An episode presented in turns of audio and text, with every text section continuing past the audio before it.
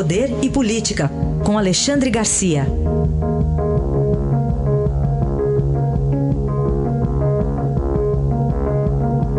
Alexandre, bom dia. Bom dia, Raíssa. Bom dia, Carolina. Bom dia.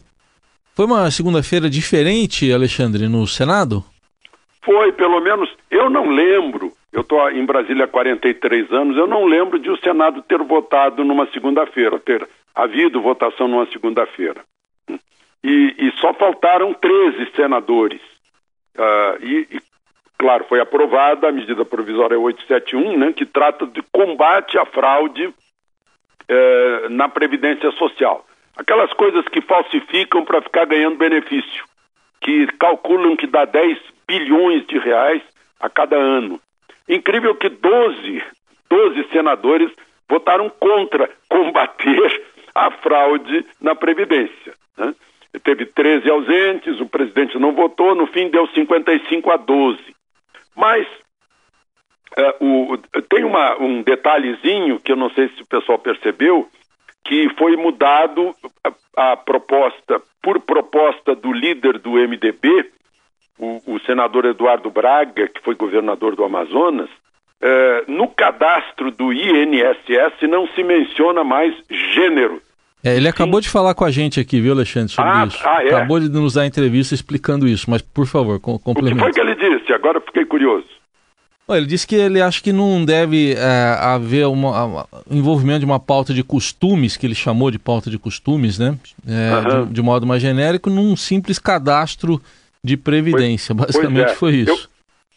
Eu, sabe por quê? Eu fico, eu fico na esperança de que isso uh, seja também aplicado nas fichas dos hotéis.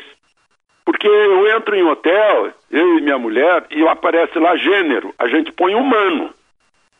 Foi, foi assim que eu aprendi, assim que diz a biologia. Né?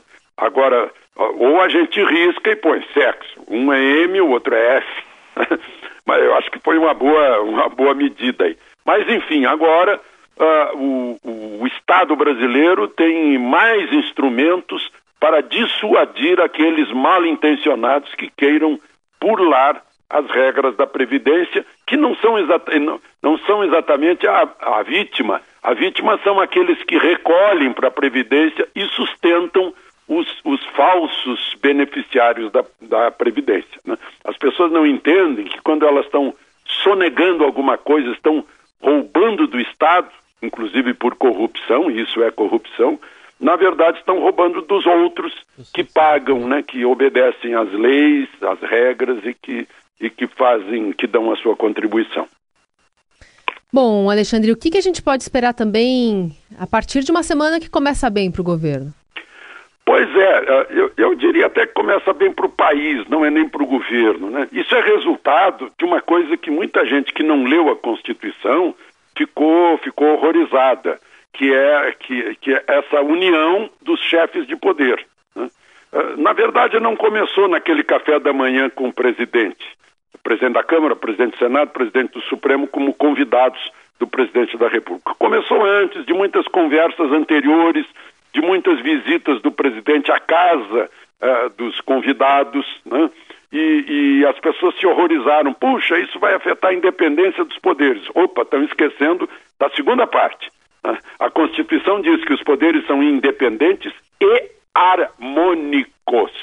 E para que harmonia? Para a, a harmonia para trabalhar pelo país, não é pelo governo, ou pelo legislativo ou pelo judiciário. Né? Os três são governo do Brasil. Judiciário, legislativo e executivo são o governo do país. E as pessoas estão esquecendo dessa harmonia. Resultado da harmonia: Alcolumbre trabalhou para fazer o Senado votar na segunda-feira.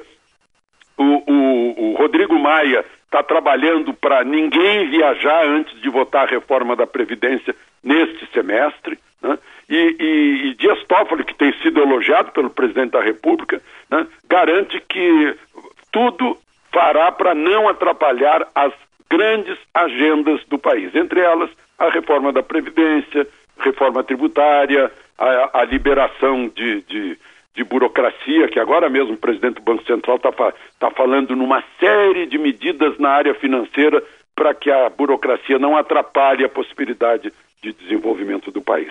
É, essa é a consequência da harmonia dos poderes. Alexandre, para a gente completar, o que, que a ministra Damares tem de preocupação com a corrupção? Ela descobriu o óbvio, né? Só que a gente não fala, isso é óbvio, né? que a, a corrupção é o pior inimigo dos direitos humanos. Eu acabei de mencionar aqui a corrupção como, como é, algo contra o povo em geral, o povo que obedece à lei, o povo que contribui à corrupção, tira o dinheiro. A corrupção afeta as filas de hospitais, afeta a qualidade do ensino, afeta a segurança pública, afeta as estradas, os portos, tira recursos para investimento. Né?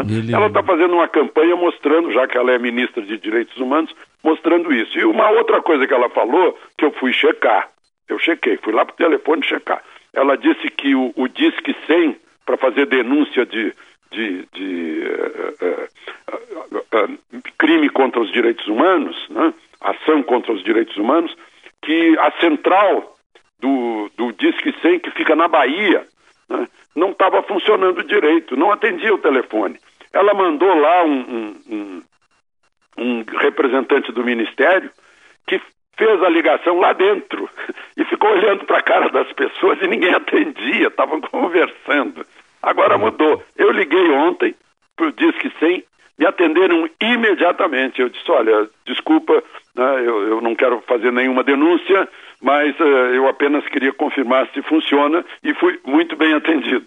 Então é, é mais uma boa novidade que a gente vê aí, né, numa área que é, que é muito politizada né, e, e, esquece um pouco da prática. Né? Eu tenho dito sempre, ó, direitos humanos é quando a gente fica esperando em fila de banco ou em fila de, de órgão público, uh, perde 30 minutos de vida, né? isso é uma agressão à, à, à, nossa vida, é quando as pessoas morrem na fila do hospital, é quando uh, falta dinheiro para o ensino, né? é quando a gente não tem segurança pública, isso também é agressão aos direitos humanos, e a ministra está tá indo nesse caminho, vamos ver se dá uma sacudida na gente aí a respeito do que realmente são direitos humanos, né? e não apenas o, o direito de quem descumpriu a lei, essa coisa. Essa análise de Alexandre Garcia que volta amanhã ao Jornal Dourado. Obrigado, até amanhã. Até amanhã.